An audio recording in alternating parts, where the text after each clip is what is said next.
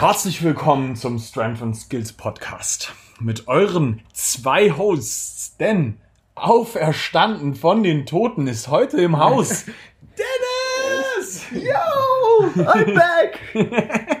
Mich gibt's noch, leider. Back with a bang. Und hier ist auch Nick, natürlich. Um, alright, wir haben heute ein sehr interessantes Thema. Wir möchten heute den Pull Talk führen, wo wir eigentlich im Großen und Ganzen über Pull-ups, Chin-ups und Muscle-ups sprechen und da verschiedene äh, Sachen von im Endeffekt beleuchten. Ich glaube, eine der interessantesten Sachen ist jetzt erstmal zu bequatschen. Eine neue Regel im, im, im Weighted Calisthenics und Streetlifting, dass du in Competitions Pull-ups und Chin-ups machen darfst. Ja. Das ist ein Thema, das gerade sehr zwiegespalten, zwiegespalten von manchen Leuten ähm, im Endeffekt, ja, behandelt wird, sage ich mal, und was mit ganz großer Sicherheit auch nochmal mehrmals mit anderen Leuten besprochen wird. Wir würden es heute gerne von der biomechanischen und ja, funktionell, funktionellen Anatomie-Sicht her so ein bisschen beleuchten, Ja. um einfach mal darüber gesprochen zu haben, was passiert eigentlich beim Pull-Up und beim Chin-Up und welche Unterschiede gibt's und macht wirklich einen Unterschied. Mhm. Und der Dennis hat sich zu dem Thema recht gut belesen. ja. Also hauptsächlich Pull-up, äh, Chin-up zum Teil, also eher Verletzungs-, also Verletzungsrisiko zwischen den beiden. Aha. Prinzipiell, ja, einige, einige Sachen angeschaut. Alright. Dann können wir gleich anfangen, oder? Wir können eigentlich direkt Ja. anfangen. Ähm, ein großes Thema ist ja für ganz viele Leute, dass du, das wäre ja eine völlig andere Zugbewegung. Mhm. Was aus meiner Sicht de facto ja grundsätzlich erstmal nicht so ist. Weil am Ende ist es erstmal nur eine Drehung deiner Hand. So, das ist grundsätzlich erstmal immer noch eine vertikale Zugbewegung, die für manche Leute ein bisschen positiver sich gestaltet, weil die halt schlichtweg einen Ticken besser sich nach oben ziehen können und den letzten Teil der Bewegung machen können Genau. Weil du tendenziell in der Regel beim Chin-Up ein bisschen dazu neigst, dass du, wenn du beispielsweise relativ lange Unterarme hast, bist du, was den Pull-Up angeht, du bist benachteiligt. Mhm. De facto. Das ist so. Gerade, dass du, also du, du wirst, es gibt ja auch viele Leute, die das verfechten, dass der gesamte Kopf über die Stange sollte, nicht nur das Kinn. Ähm, was ich halt schlichtweg in der Umsetzung bei solchen Regeln immer ein bisschen schwierig finde, Mhm. weil was ist der ganze Kopf? Ja. So, das ist, es ist ein bisschen schwierig. Man hat, glaube ich, in den Wettkämpfen langsam alles genommen, was es gibt. Vom Kinn zu Adamsapfel zu eine Sekunde drüber. Man kann sich nicht einigen. Ja, weil es auch ein Okay. schwieriges Thema ist. Ja. So, ne? War er jetzt wirklich drüber, nicht? Bla, Ja, bla, bla. Im Endeffekt finde ich die Regel gut, Kinn drüber. Ja, Und zwar deutlich ersichtlich deutlich, drüber. deutlich So. ersichtlich drüber, ja. Es ist, also, das Ding ist zum Beispiel, ich, ich bin Bartträger. Das Und, war beim Wettkampf am Wahnsinn. und es ist für den Judge in meiner Position halt auch durchaus schwierig Ja. zu sehen, ob jetzt mein Kinn drüber ist oder nicht, wenn ich den Kopf so hochrecke. Ich habe deinen Pull-up gejudged. Ich war oben. Ja, ja. Und, und es war verdammt schwierig. Also, wir haben das Video anschauen müssen, weil mit dem Bart halt. Jetzt der, 100%. ist jetzt der Bart drüber oder wirklich das Kind? Und, und ich verstehe das auch. Ja. So, ne? Und mit, das ist mitten, ich bin jemand, der hat relativ lange Unterarme. Mhm. Und für mich zum Beispiel ist es, was das angeht, definitiv ein Vorteil, wenn ich einen Chin-Up machen kann. Mhm.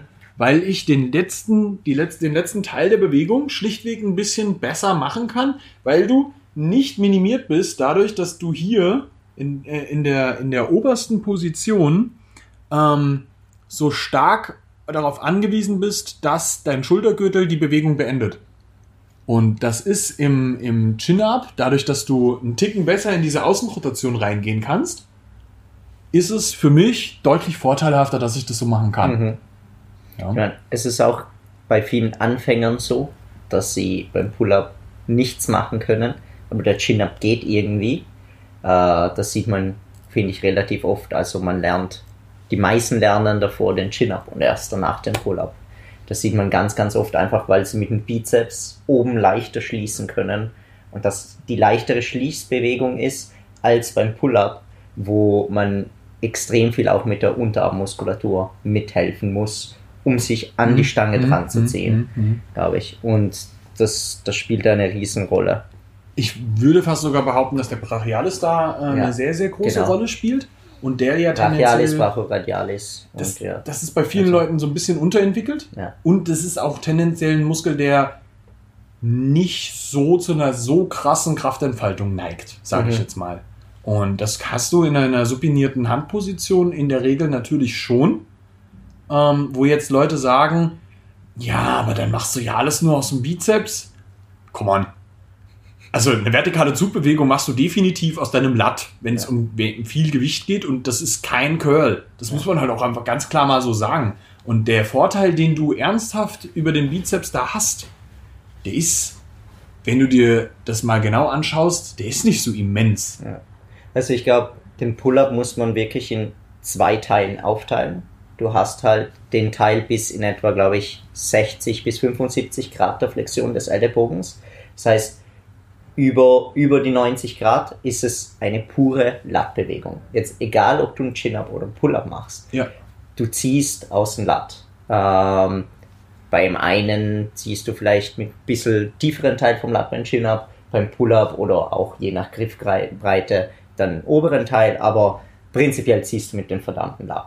Und ab den 75 Grad, äh, das hängt dann auch ab, wie groß man ist und wie lang der Unterarm ist, dann ist der zweite Teil der Bewegung aber eher eine horizontale Bewegung. Also du gehst jetzt nicht mehr wirklich hoch, sondern du ziehst dich eher zur Stange hin. Also im Wettkampf, wenn du den, den Chin over the bar machst, kommst bis zu diesem Punkt, da hast du vertikal gezogen und dann sieht man oft diese kleine Bewegung.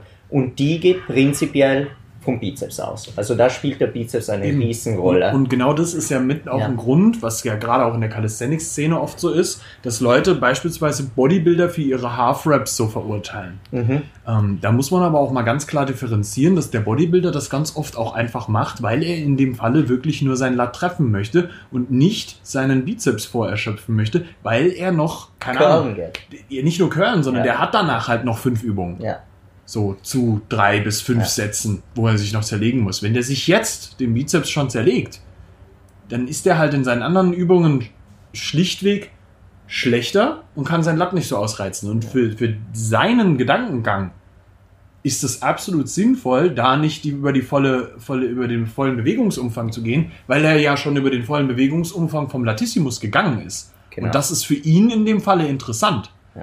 wenn man, wenn man an, an also den Bodybuilder auch wieder denkt und der einen Pull-up macht und Pull-up auf Half Reps, er auch seinen Ellenbogen dadurch schont, weil es gibt's, also der, die, das Ende des Pull-ups ist nicht, sagen wir, die hübscheste Bewegung, halt, je nachdem, wo du den Ellenbogen hinbringst, aber das kann unangenehm werden und man hat unglaublich viele Menschen, je nachdem, wie sie dann auch greifen. Ähm, also das, das hat mit, den, mit dem Griff extrem viel zu tun. Also wenn man nicht den, Biz, äh, den Bizeps, ja, wenn man nicht den Daumen dazu nimmt, dann und viel äh, Gewicht auf den kleinen und den Ringfinger ver, äh, verlängert, also hat, dann spürt man ganz, ganz leicht. Ähm, also hat man, kommt man ganz leicht zu Ellenbogenschmerzen. Das Ja. ist auch eine Sache, die man, die man merkt. Und wenn man dann Half-Reps macht, Passiert kann man drumherum arbeiten. tatsächlich auch vielen Leuten, wenn sie auch mit dem Daumen drumherum greifen. Aber Ja. das ist echt ein Ding von der Ja. Gewichtsverlagerung, wie du das Wie du das, ja, genau. positionierst am Ende. Also es hilft einigen, so äh, mit dem Daumen drum zu greifen, habe ich gemerkt, aber nicht allen. Also wenn ich Ellenbogenprobleme ha Probleme hatte zum Beispiel, dann wechsle ich auf Ring-Pull-Ups. Also wenn ich spüre, dass mein Ellenbogen überlastet wird vom ganzen Pull-Up-Work, dann mache ich ein paar Monatszyklen mit, mit Ringe. Hauptsächlich Mhm. die habe ich noch lieber als Chin-Ups, muss ich sagen. Chin-Ups habe ich immer mit einer ganz unteren Position äh, Streit gehabt. Jetzt geht es eigentlich ganz, ganz gut. In, in, wenn du am, am langen Arm ich, hängst. ja, genau, wenn ich Ja. am Arm lang. Weißt du, woran das liegt? Das, Ja. ist, das ist zum Teil einmal, weil du, ähm, du bist stark rotiert, mhm, was den äh, Lat einmal schon mal gut mit reinbringt. ja, Der ist halt instant schon in dieser Innenrotation Ja. mit reingebracht. Das heißt, du bringst den Ticken auf Vorspannung, aber du hast in der Position auch oft schon einen starken Stretch auf dem langen Kopf des Trizeps. ja. Also bei mir ist es genau nicht der, nicht der, also nicht der lange Kopf des Trizeps, der das Problem macht, sondern einfach der Lat, der bei mir verkürzt ist, hauptsächlich links. Ja. Und den habe ich immer gespürt, wenn ich mit sehr viel Gewicht gearbeitet habe. Es war einfach nur unangenehm. Also ich habe so ein Ziehen wirklich im Lat gespürt, dass sich hier vorne ein Serratus auch ausgebreitet hat. Das habe ich jetzt nicht mehr, einfach weil das Hängen gut tut und es ja eigentlich gut ist, dass ich das ausstretch. Ja. Aber man muss halt sagen, dass wenn du passiv im Chin-Up hängst, ähm, man dann, da muss man anfangen halt aufzupassen. Viel mehr als im Pull-Up. Das ist eben äh, eine Studie, die ich mir vor kurzem durchgelesen habe. Sagen wir, es, war, es waren nicht besonders viele äh, Subjects, es war äh, nicht eine besonders lange Zeit, in der sie es gemessen haben. Die Studien zu den Themen sind, Sind auch leider alle. Es muss mehr dazu geben. Ja. Also, grundsätzlich, also es, es, es gibt Viel. viel, also was heißt viel? Es gibt ein Also- bisschen was dazu. Ja.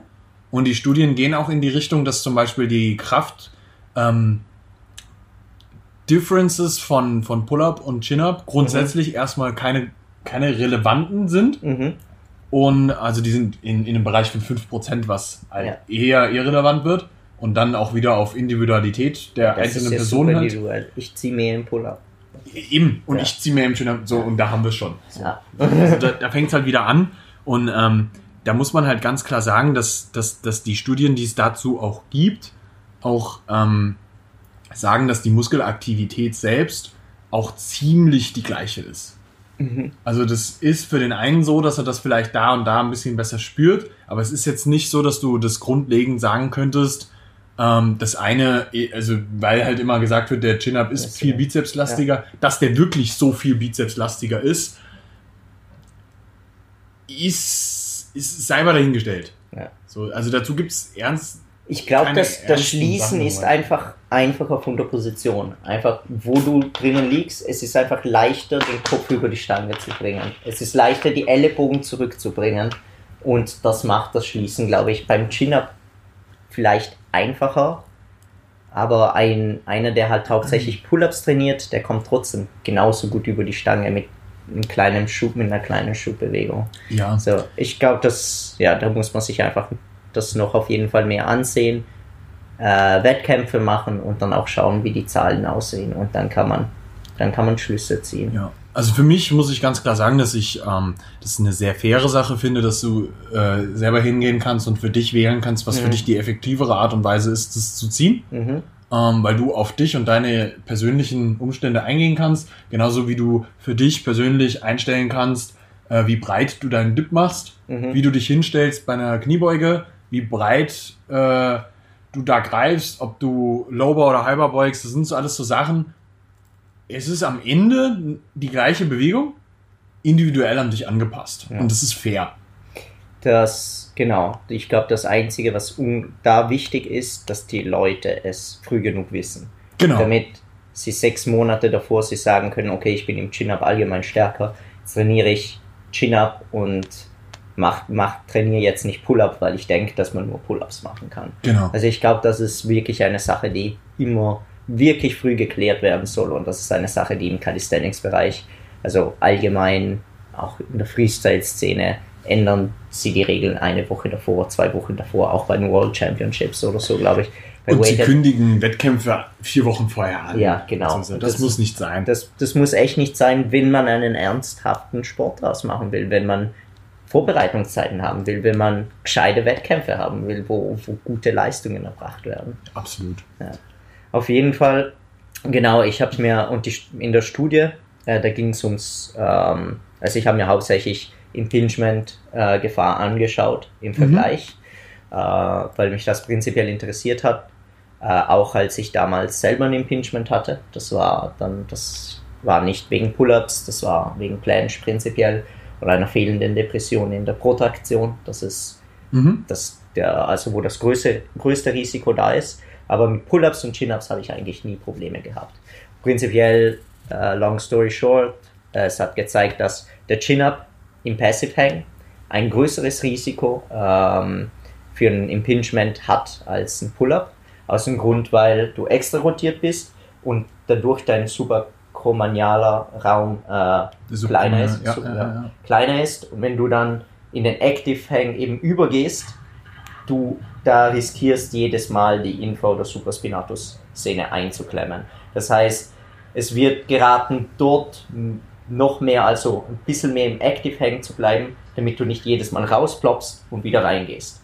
Und hauptsächlich im Chin-Up ist, das, äh, ist die Gefahr höher, aber wirklich trotzdem sehr, sehr minimal. Also bei Leuten, die vorverletzt sind, könnten dort etwas Unangenehmes spüren. Ich weiß, ich habe nur äh, im einarmigen Hängen etwas gespürt, wenn ich es dann aktivierte. Und da habe ich, hab ich Probleme gehabt.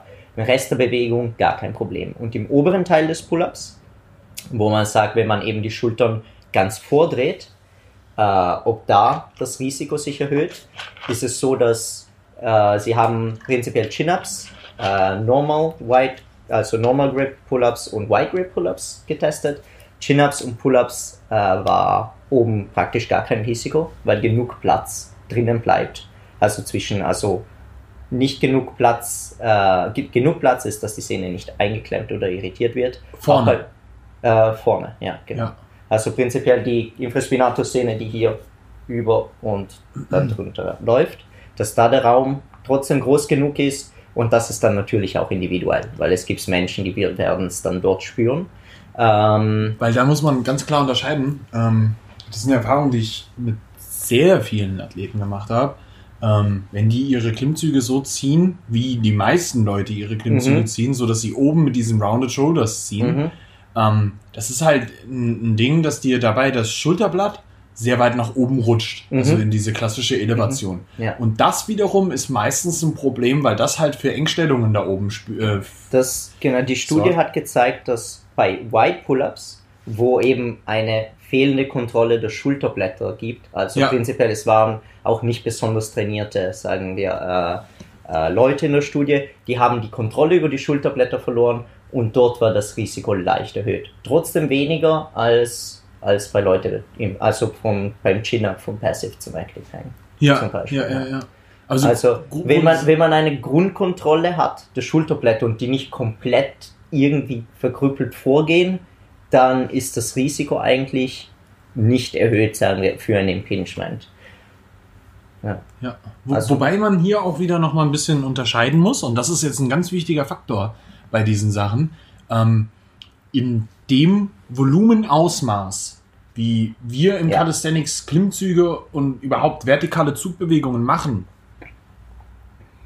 ist es am Ende schon ein Problem. Ja, also, ich glaube, ähm, Weil die untrainierten Leute, mit denen du Ja. die Studien normalerweise machst, ja, das, lass das mal Leute sein, die bis zu vielleicht acht Klimmzüge machen. mhm, Und dann machen die diese Klimmzüge, keine Ahnung, lass, lass die mal über ein paar Wochen äh, Ja. zwei, dreimal in der Woche ihre Klimmzüge machen mit drei wieder, äh, Sätzen zu acht Wiederholungen. Das ist halt nicht vergleichbar zu eh, den Spitzenbelastungen, die wir mittlerweile im Wettkampfsport auch ja, haben. natürlich mit 50 Kilogramm dran oder so. Oder? Ja, Wir, wir haben Leute, die pullen 120 Kilo. ja, Das ist erstens in den Intensitäten eine ganz andere Nummer.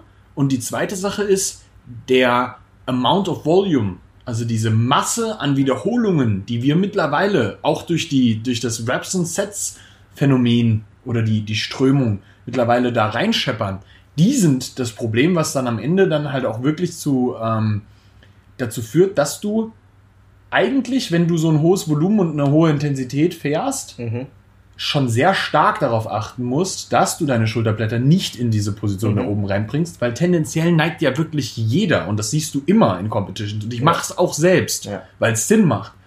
Aber ähm, dass du darauf achtest, dass du in deiner Off-Season vor allem ja, und wenn du, dass du da nicht die Schulterblätter nach oben bringst, sondern wirklich immer in dieser Depression ähm, oben in der obersten Position äh, sein solltest. Und das ist ein ganz wichtiger Punkt, um langfristig da auch gesund zu bleiben, weil ähm, du sonst halt sehr schnell dazu neigst, dir da auch einfach wirklich mal weh zu tun. Ja, ich glaube eben da, da hast du einen guten Punkt gebracht, eben mit der Off-Season. Also allgemein, das ist, was ich selber mache und zum Beispiel auch mit meinen Kunden. Prinzipiell, wenn man eben in der Off-Season ist und auch mit Loads arbeitet, die nicht so hoch sind, dann sagen wir eher Hypertrophy Ranges äh, ansteuert, wo wirklich eine, also man wirklich viele Reps mit dem Gewicht packen kann, dann sollte eine gute Stabilität in den Schulterblättern drinnen sein in der Bewegung. Ja. Wenn sich dann in den Wettkampf nähert oder in Belastungen eben, die sagen wir meistens über 65% des 1RMs, 70% des RMN, äh, 1RMs, äh, habe ich auch bei mir gemerkt, tendiere ich halt meine, meine Schultern ein bisschen vorzubringen. Mhm. Und ich bin prinzipiell sehr, sehr stark in der oberen Position eigentlich als Puller. Ähm, auch im One-Arm-Pull-Up oder so sehr, sehr viel dran gearbeitet, aber die, die rutscht halt einfach vor. Da, da kann es fast gar nichts machen. Also, oder habe ich es noch nicht geschafft, mindestens. Ähm, und ich glaube, da zieht halt, da ist der Bizeps so wichtig im Schließen der Bewegung und spielt so eine große Rolle, sogar im Pull-Up eben, was unterschätzt wird oder, oder der Brachioradialis oder Brachialis prinzipiell, dass da man richtig viel rausholen kann. Also in Mhm. diesem kleinen Stück. Und das sieht man auch, wenn man die stärksten Puller der Welt anschaut. Wenn man die Fettes stärksten, Astel. ja, die haben ein fettes Astel und wie sie den Pull-up ziehen, sie sind gut aktiviert am Anfang, die haben, die haben das Chest-Up, aktivieren den ganzen Lat, ziehen bis in etwa 65, 70 Grad und dann machen sie diese Bizepsbewegung und hauen sich über die Stange. Und in Wettkampfsvorbereitungszeiten ist, glaube ich, eine Spezifität auf, sagen wir, dem Wettkampfslift und wie du ihn ausführen wirst und Genau. wie du den Bizeps verwendest, trotzdem sehr, sehr wichtig. Ja. Also ich bin einer, der mag diese, man sagt halt, es muss nur auf eine bestimmte Art und Weise gemacht werden. Auch nicht. Ich bin Ja. immer sehr, sehr offen da.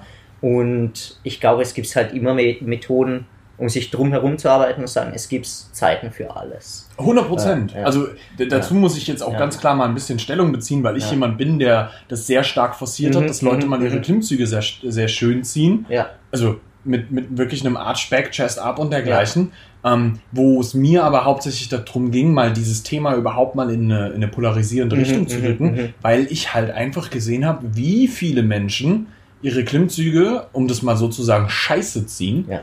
und de facto daran kaputt gehen. Und das ist für alle Hobbyathleten, ähm, die nicht wettkampfbezogen trainieren, ist es dumm, oben einzurunden. Ja. Weil das Risiko zu hoch ist bei dem Volumen, das die Leute fahren. ja, Weil Klimmzüge halt schlichtweg eine Übung sind, die Leute halt sehr viel machen, auch wenn sie nicht wettkampfbezogen Mhm, trainieren mhm. im Calisthenics. Das machen sie sehr viel und da muss man echt sehr stark drauf achten, ähm, dass man sich da nicht zerstört, weil das halt echt zu einem Problem wird. Wir reden jetzt hier nicht davon, dass du dreimal fünf Klimmzüge so ein bisschen machst, sondern das sind halt Leute, die ballern dann irgendwann in der Spitze äh, ihre dreimal 20 Klimmzüge. Und Ja. dann, das ist halt ein Unterschied von 15 in Gesamtsumme zu 60 in Gesamtsumme. Und das ist mehr als dreimal so viel. Und da musst du halt echt aufpassen, so Ja. am Ende. Und um Und- auf das Off-Season-Ding zurückzukommen. mehr Hypertrophie, bessere Muskelaktivierung. Also, Also, Das ist- erstens das. Und die zweite Sache, auch wenn du dann von der Off-Season in die In-Season reingehst und in die Wettkampfvorbereitung reingehst. Ich mache das zum Beispiel dann so, dass ich ähm, die äh, Arch-Back-Sachen teilweise auch einfach als eine Assistenzübung Mhm. danach wiederum programmiere. ja, ja, ja, Und- das sowieso. um dieses in Anführungszeichen bessere Bewegungsmuster trotzdem zu Mhm. machen, dann halt aber Bodyweight. Mhm. Das reicht dann danach den Weighted Pull-Ups sowieso wieder. Ja, Und ähm, dann, dann bist du auch, sage ich mal, auf der eher sicheren Seite. Und das ist ein ganz wichtiges Ding, dass du natürlich auch als Wettkampfathlet dich gesund erhältst. Und da gehört das mit dazu. Und dann kannst du aber auch so wunderschöne Sachen äh, nutzen, wie beispielsweise Banded Pull-Ups. mhm. Das macht als Assistenzübung äh, oder auch in der Offseason mal als Mainlift super krass viel Sinn, ähm, Pull-ups auch einfach mal banded zu machen. Und ich rede jetzt nicht davon, dass du das als Mhm. Unterstützung nutzt, sondern So du machst, das ist ein. Resistance-Band. ja. Ja, das soll eine Resistenz geben und soll dir die Sache schwerer machen. Mhm. Und zwar nach oben hin, da, wo du tendenziell sowieso in der schwächsten Position bist. Mhm. Und ähm, da muss man ganz klar darauf achten, dass man ein Band nutzt, das dich dann oben nicht einrunden lässt, Ja, sondern dass ja, du auch natürlich. trotzdem noch kontrollieren kannst. Und jetzt kommen wir zu einem ganz wichtigen Punkt, das ist jetzt ein kleines Detail, das dann sehr gerne falsch gemacht wird. Das Band sollte von hinten kommen. Mhm. Ja, nicht von unten. Also Direkt es- meinst du? Oder Also, es, darf, es darf von unten kommen, ein bisschen von hinten, Bisschen von hinten, aber es sollte okay. nicht von vorne kommen. Ja, ja, okay, das sowieso. Also ja, wer, wer, wer sowas macht, hat schlichtweg einfach Biomechanik nicht verstanden. Ja, weil das rundet dich halt. Das rundet dich halt Ja, ein. nein, ja. Das ist ja genau das, was du nicht willst. Also das, das ist halt das Ding, ne? Wenn, wenn das von hinten unten kommt, dann hast du halt genau den zu, die zu, also du ziehst dann genau gegen den Widerstand, so wie du es auch haben willst. Und es zieht dich nicht in eine Scheißposition. Das muss man halt, ja, leider Gottes sagen, dass das oft missverstanden wird. Aber ich muss sagen, ich habe selber Bandit Walk noch nie ausprobiert. Also Sehr da, geil. Ja.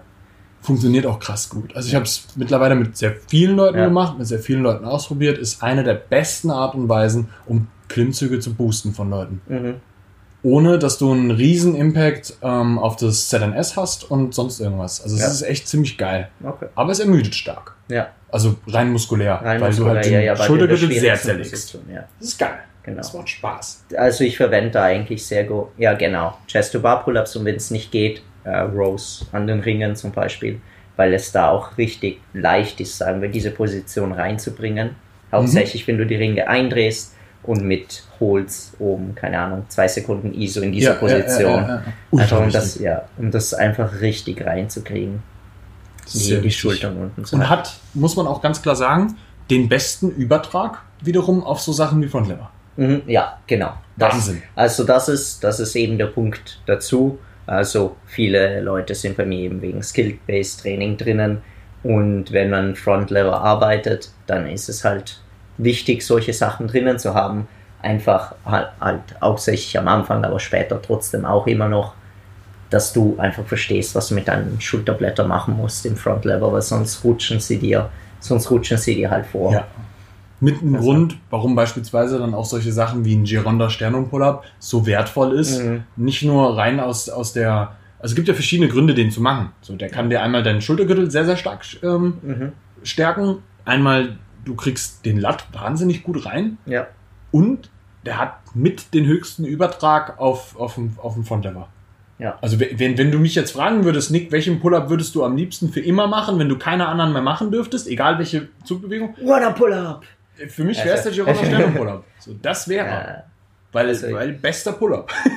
Ich liebe auch Chest, also allgemein alle Versionen von Chest to Bar Pull-Ups. Das ist, Einfach nur, weil ich stark drin bin. ja. Und, und hier muss man auch noch mal ein bisschen unterscheiden zwischen einem Chest-to-Bar-Pull-Up, einem explosiven vielleicht ja. auch, und einem High-Pull.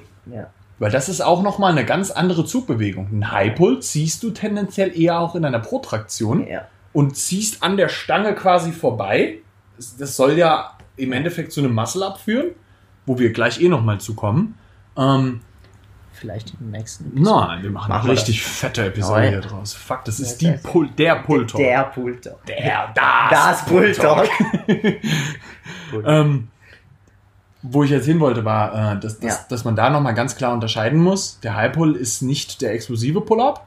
Ähm, und beim High Pull musst du auch anders den Schulterblatt ansteuern. Ja. Weil der Muscle Up, und das ist eine ganz wichtige Sache, der Muscle Up ist kein Klimmzug.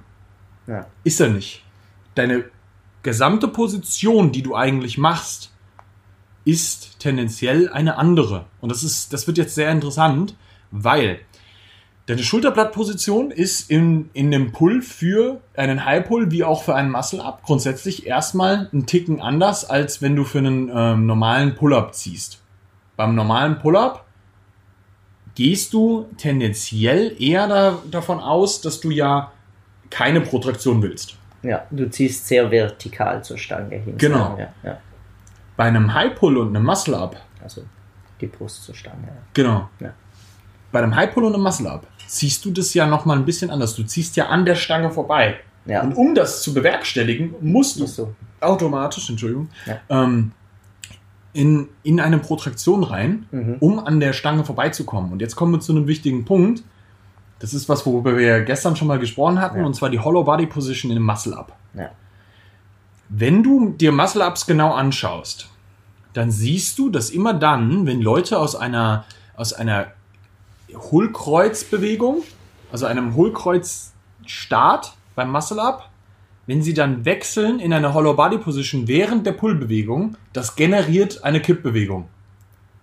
Was im Wettkampf den Muscle Up ungültig macht. Und das ist etwas, was ganz viele Leute sehr stark killt. Ähm, gerade wenn sie es nicht wissen und dann in den Wettkampf reingehen und plötzlich ihre, ihre Wiederholung nicht bewertet bekommen, Mhm. ähm, was sehr wehtun kann. Ja, ja. ähm, Das ist eine sehr ärgerliche Sache. Aber was ganz viele Leute dann so ein bisschen unterschätzen ist, wie wertvoll die Hollow Body Position für dich sein kann, wenn du sie gut und effizient ausführen kannst für dich, um gut um die Stange herumzukommen. Und das wird richtig, richtig interessant, wenn du das gut beherrschst. Ist die Hollow Body Position nämlich etwas, was dir den Muscle Up erleichtert, anstatt wie man jetzt vielleicht denken würde, weil ja der, der Latissimus anfängt zu kontrahieren und der ist ja fast ja mit dem Gluteus verbunden. Mhm. Bedeutet, er würde dich eigentlich tendenziell in, eine, in ein Hohlkreuz reinziehen, Ja.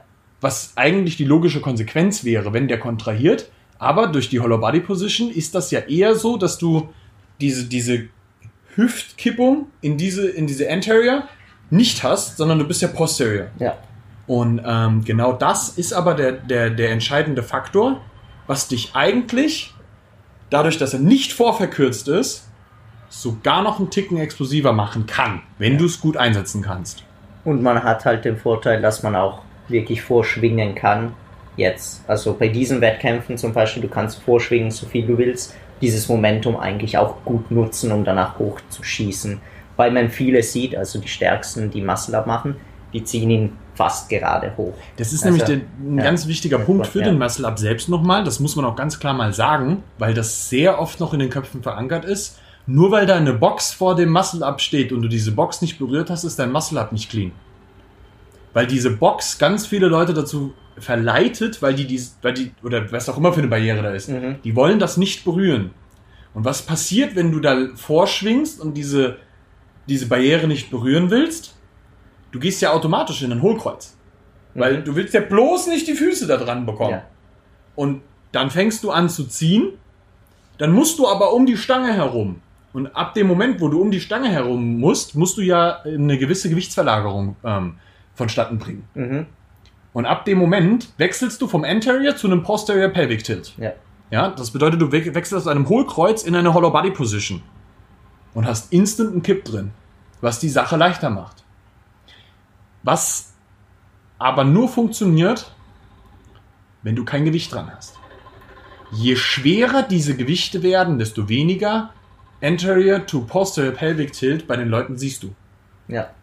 Es sei denn, sie haben ihre Technik noch nicht optimiert. Ja, wenn, also es ist jetzt no, no, no hate oder sowas, Mhm. aber wenn du dir jetzt gerade so, so ein paar Jungs aus dem Ostblock anguckst, die jetzt gerade äh, extrem krasse Werte raushauen, die sind Mhm. technisch bei Muscle-Ups ziemlich scheiße, wenn es um Weighted geht. Mhm. Das ist sehr interessant zu beobachten und die könnten diese Technik noch krasser optimieren und viel heftigere Werte rausballern. Das ist, das ist interessant und eben eine Sache, die mich interessieren würde, weil in Italien ist es ja auch so. Also man verwendet Boxes mit verschiedenen Abständen je nach Gewichtsklasse. Also das geht, glaube ich, von 60 bis 95 oder 80 äh, Zentimeter Box. Und man macht es halt aus diesem Grund so, dass es einfacher zu bewerten ist, als wenn man einen Switch von Anterior zu Posterior Pelvic Tilt, der braucht wirklich ein sehr, sehr geübtes Auge. Du brauchst Außer- einen guten Judge ja. für sowas. Also ist super wichtig. Ich, ich habe selbst gemerkt beim Judgen, wenn ich dann im Nachhinein einige Videos gesehen habe, habe ich gesagt, okay, vielleicht hätte ich den trotzdem nicht gültig geben sollen, weil da hängt es wirklich ab, wie strikt man ist, weil je, die Anatomie jedes Menschen ist anders und ich glaube, das ist halt was diese, also dieses Regelwerk wirklich, wirklich schwierig macht. Also ich finde zum Beispiel den Muscle Up in Hollow Hollow Body Position sehr schön. Ich ziehe ihn auch lieber so, also mir fällt er viel leichter äh, so zu ziehen. Ich kann eine gute Kraft unten generieren und mich hochschießen. Äh, ich arch dafür aber meinen Rücken ein bisschen, also ich halte, ich halte ähm, die Hüfte angespannt, äh, den Gluteus angespannt, die Beine angespannt, aber ich versuche bei den Schulterblättern mehr rauszuholen, einfach weil ich meinen Lat besser spüre. Genau das ist das. Ja. Das, ist, das, ist, das ist nämlich der Punkt. Wenn du dir beispielsweise, es gibt den, den Spanier, Perre, Ja, wenn du dir seinen Muscle-Up anguckst, der macht genau das. ja, Das ist bei ihm keine Hüftstellung, die sich verändert, Ja. sondern der macht das im Rücken, mhm. bringt die Brust ein bisschen mehr raus, Ja. fängt an zu ziehen, kann so seinen Latt besser kontrahieren und kommt so besser oben raus. Das ist der Grund, warum der Typ halt 50 Kilo Muscle-Ups Ja. ballern kann. Und das siehst du bei den meisten Menschen, die sehr, sehr gut ähm, Muscle-Ups pullen können, Ja. Oft da auch. Beim Frederik zum Beispiel, im Massun, der ist ja Mhm. auch sehr, sehr Mhm. stark in der, äh, in der Sache. Bei ihm siehst du das nicht so. Der hat grundsätzlich aber auch einfach einen Latt, ja, der, der so wie soll ich das sagen, der, der kann halt, es ist Ja, unfassbar, welche Kraftentwicklung ja, der da drin ja, hat. Das ist arg. So, ne? Wenn, Ja. Bei dem kannst du Er auch noch ein ihn, er bisschen... zieht ihn gerade hoch. Genau. Prinzipiell. Wie Matteo Piraino zum Beispiel, Ja. der Italiener. Der ist eben gewöhnt, die Muscle-Up mit, mit Obstacle zu machen und hat halt deswegen immer den Kipp drinnen. Und er hat sie, weil er so explosiv ist, einfach gerade hochgezogen. Genau. Prinzipiell, das, das war der, der easiest way out. Was-. Was eben bei diesem Wettkampf aber oft eben zum Teil auch zu, zu Diskussionen geführt hat, weil eben die Judges dann, glaube ich, den Pere haben sie einen nicht gegeben, wo seine Hüfte eigentlich okay war, aber er einfach überstreckt hatte mit Ja. dem Rücken und genau mit dem, mit dem Sort war das auch eine große Diskussion, der gesagt hat, seine Hüfte bewegt sich nicht. Und ich glaube, das sind echt ein paar Punkte, die wirklich, wirklich klar zu machen sind, um, um es einfach leichter zu machen, jetzt nicht nur für den Judge, sondern auch für den Athleten zu verstehen, was okay ist und was nicht okay 100 ist. Prozent. Ja. Das, Und ich glaube, das ist, das ist halt bei den Wettkämpfen in Italien, hast du halt die Box, du berührst die Box, bist draußen, kipp, äh, hast einen kleinen Kipp mit deinen Knien, also sagen wir Kniekipp, äh, Beinkipp, darfst du nicht haben. Bist du draußen und was du mit der Hüfte machst, ist egal, bis du über die Stange kommst. Mhm. Und das ist halt leicht zu bewerten, weil dann sagst du, ja, valid oder nicht valid. Und bei dieser Methode, da brauchst du wirklich, wirklich ein geübtes Auge. Ja, wobei dann halt wieder dieses Problem äh, da ist, ähm, wenn du dich ein bisschen mehr mit Muscle-Ups beschäftigst, weißt du halt, dass wie viel, wie krass viel du aus diesem Hüftkipp rausholen kannst. Mhm. Wenn, wenn du den ein bisschen so machst, also ein bisschen geübt hast, das ist, das ist ein massiver Unterschied. Und wir reden jetzt hier nicht von ein bisschen, sondern das sind, wenn du da drin sehr, sehr gut bist, 10 Kilo Unterschied, was in einem Muscle-Up immens ist. Mhm. Das, und das ist das, was es dann halt blöd macht, weil das ist das, was es halt unbewertbar macht. Und du weißt halt nie, wie viel Kipp hat die Person denn wirklich aus diesem Ding rausgeholt und für sich genutzt. Und das ist das, warum wir halt sagen, dann eben gar kein Kipp. Ähm, wobei dir zum Beispiel irgendeine Begrenzung nach vorne hin grundsätzlich, das ist etwas, wo, wo, wo ich persönlich noch nicht verstanden habe, welchen Nutzen das haben soll, jemanden da zu begrenzen. Denn wer Weighted Pull-Ups oder Weighted Muscle-Ups macht, der weiß, dass wenn er weit nach vorne pendelt, das trägt dich ja auch weit nach hinten raus. Ja. Du siehst niemanden, der gute Muscle-Ups macht und schwere Muscle-Ups macht, dass der weit nach vorne pendelt. Das machen die nicht, weil das dich zu weit nach hinten raustragen würde in der Zugbewegung und dann du überhaupt nicht mehr die Chance hast, eine Transition zu machen. Mhm. Und das ist das, Beim warum man. nicht, ja. Du hast keine Chance. Das, das macht Sinn, vielleicht bei Endurance Muscle-Ups. Mhm. Vielleicht. Da müsste man noch mal drüber diskutieren. Mhm. Aber wenn du äh, über Weighted Muscle-Ups sprichst, macht eine Begrenzung nach vorne wenig Sinn und schränkt eher den ein, der sehr groß und lang ist. Mhm. Ähm, beispielsweise, wenn du einem Frederik Massun, nehmen wir es nur mal an, eine Begrenzung nach vorne reingeben würdest, das ist ultra unfair, dem eine gleiche äh, Dings Ah, zu die, ist geben wie anders, mir. die ist anders, glaube ich, für. Ja, okay. Ich meine, Weißt du, wir, wir werden in der gleichen Gewichtsklasse, Ja. aber der Typ ist größer als ich Mhm. und hat definitiv längere Arme. Mhm. So, das wäre immer noch arschunfair, weil er, der muss eine gewisse Entfernung nach vorne pendeln, Mhm. um an der Stange ordentlich rumzukommen, Ja. weil du ja immer diese, diese Bogenform drumherum hast. Ja. Und meine nach vorne Pendelsache, oder auch, wir können auch Antonio nehmen, so, der ist Ja. auch in der gleichen Gewichtsklasse, auch ähnlich groß, ähm, aber auch noch mal ein bisschen kleiner und kürzere Arme als ein Frederik. Es wäre nicht fair, Mhm. ihn wegen sowas das, das, das zu beschränken. Ja. Und das ist halt das, was, was da leider hart vergessen wurde. Um, und ich weiß, dass das äh, etwas ist mit diesem Boxen vorher, das halt daher kommt, dass das irgendwann mal irgendwo eingeführt wurde, um es schwerer zu machen, weil es schwerer ist. Ja. Aber es ist halt auch vor allem schwerer für größere Leute. Mhm. Und das ist nicht für schwerere Leute, sondern für größere Leute ist es, ist es ein Problem. Und das ist das halt, wo ich dann halt sage, dann lass es weg. Es gibt niemandem etwas. Es nimmt niemandem etwas Mhm. Und gibt den Leuten Gewicht drauf und wer am meisten Gewicht bewegt und das ohne eine kippende Hüfte und das ordentlich gemacht hat, dann ist doch alles cool. Ja. Verstehe ich die Diskussion nicht. Ja, es, also ich, ich finde, äh, es ist einfach nur wichtig, einen Standard zu setzen. Also mir Natürlich. ist egal welcher, aber ich finde wichtig, dass es einen Standard gibt, den man einfach auch einfach bewerten kann, ohne dass man nach jedem Muscle-Up eine Diskussion anfangen soll. Aber ich glaube, dass auch mit der Zeit, wenn die Leute sich, also wenn die Leute mehr anfangen, die Bewegung so zu machen, man sieht es halt bei deinen, äh, bei deinen Athleten einfach, ist es einfach, weil sie ihn alle so ziehen.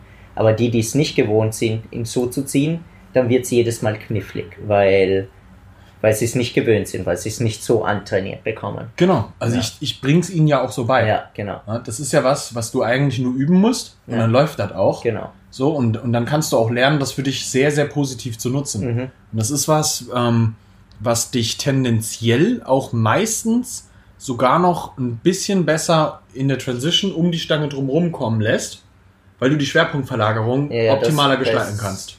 Schön drüber. Das ist, Ja. das ist ein massiver Unterschied. So, ich Ja. habe gerade heute mit einem Athleten von mir, ähm, der lernt gerade die Muscle-Ups. Und lustigerweise hat er das Problem mit, dem, mit der Hüftkippung auch erstmal gehabt in den ersten Raps. Und ähm, ich habe ihm gesagt, dass er das bitte nicht macht, sondern möglichst stabil. Bitte nicht. Und, sondern möglichst stabil in einer Hollow-Position Mhm. bleibt. Und ähm, siehe da, Er ist raufgeflutscht Er ist- fast, ja. ja. es, es, es war, es war ein, ein Welt ein anderer Pull. Mhm. Und, und das ist halt, du wirst effizienter damit. Deswegen das eigentlich für Muscle-Ups viel mehr Sinn macht, das auch so zu ziehen. Mhm. Das ist, ein, ja, ich liebe das Thema. Also, du hast gemerkt, so, ich bin Ja. voll in den Ja, Flow ja, gekommen. es- So. Es wäre echt interessant, da sich Sachen und Vergleichswerte anzugucken und da wirklich, 100%. wirklich was, sich wirklich auch Muskelaktivierungen anzuschauen. Eben zum Beispiel, dass du, dass du den Rücken durchstrecken kannst, zum Beispiel zulässt, weil das einfach logisch ist, um den Lat zu aktivieren. Kannst du. Sonst ziehst du nicht 50 Kilo, genau. Es gibt keine Also, Regel, die das verbietet. Ja, genau. Aber wenn solange die Judges das Auge haben. Genau, eben. Das, das war aber damals mit Adam Raw, glaube ich, öfters ein Problem beim Wettkampf, weil Ja. der das nicht gewertet hat. Ja, aber der hat das Auge nicht. Ja, ja, genau, eben. Und deswegen man einfach Judges ausbildet, das zu sehen und wirklich da streng zu Ja. sein.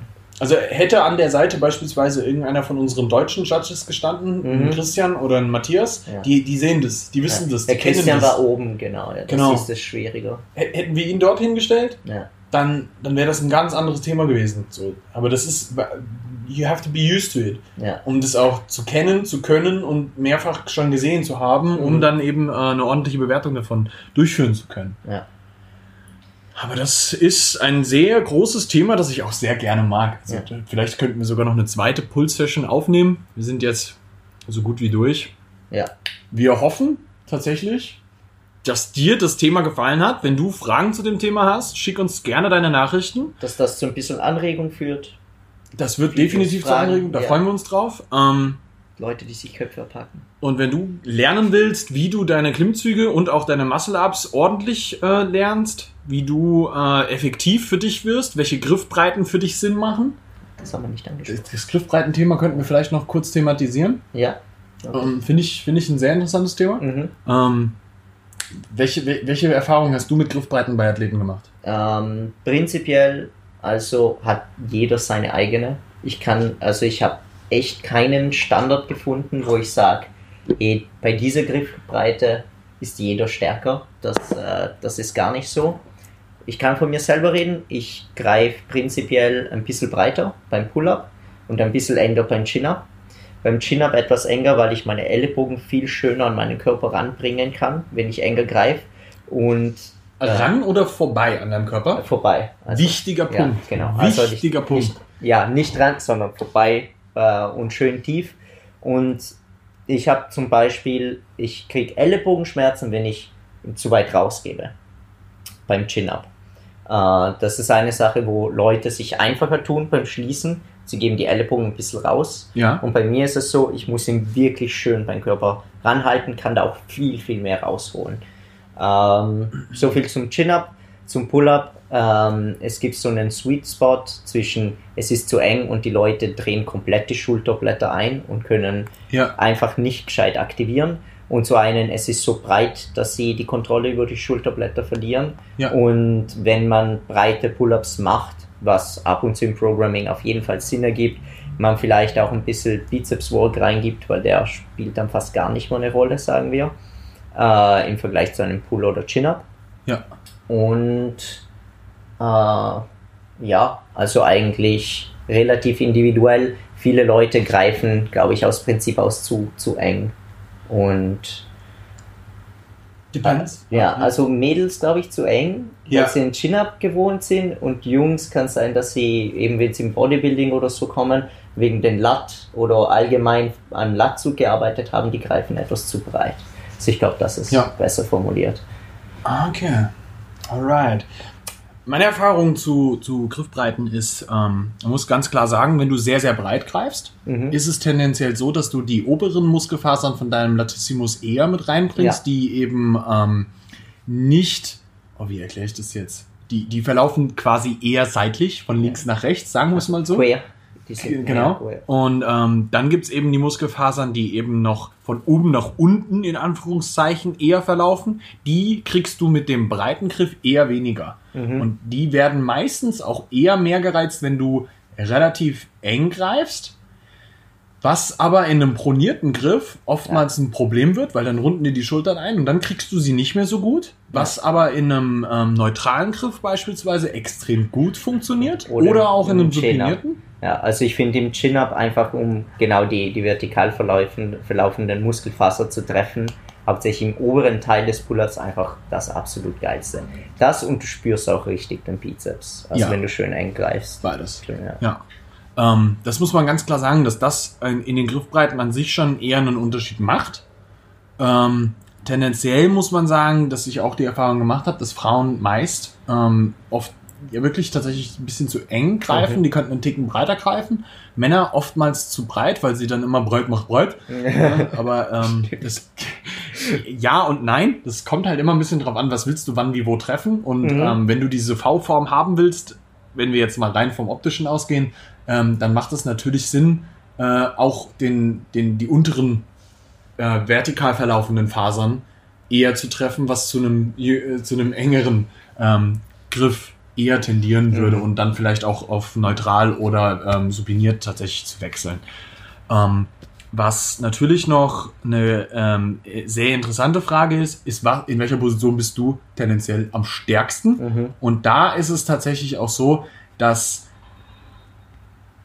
das nee, sehr, natürlich erstmal grundsätzlich eine sehr individuelle Sache ist, aber tendenziell du oft Athleten hast, die einen Ticken zu breit greifen und dann eine Mhm. schlechtere Kraftentwicklung haben. Mhm. Gutes Beispiel dazu, Martin, Der, der, hat der hat's bei der Deutschen. der hat bei der Deutschen seinen Griff gewechselt auf einen Ja. Ticken breiter und wir reden jetzt hier, von, ich glaube, von zwei Fingern Mhm. ja, und hat seinen Rap nicht mehr geschafft. Und ich, ich, ich wette heute noch Geld drauf, dass er den Rap gemacht hätte, wenn er diese zwei Finger da gehabt hätte. Ja. Also wenn die ein bisschen enger gewesen wäre. Das ist auch eine ziemlich einfache Sache.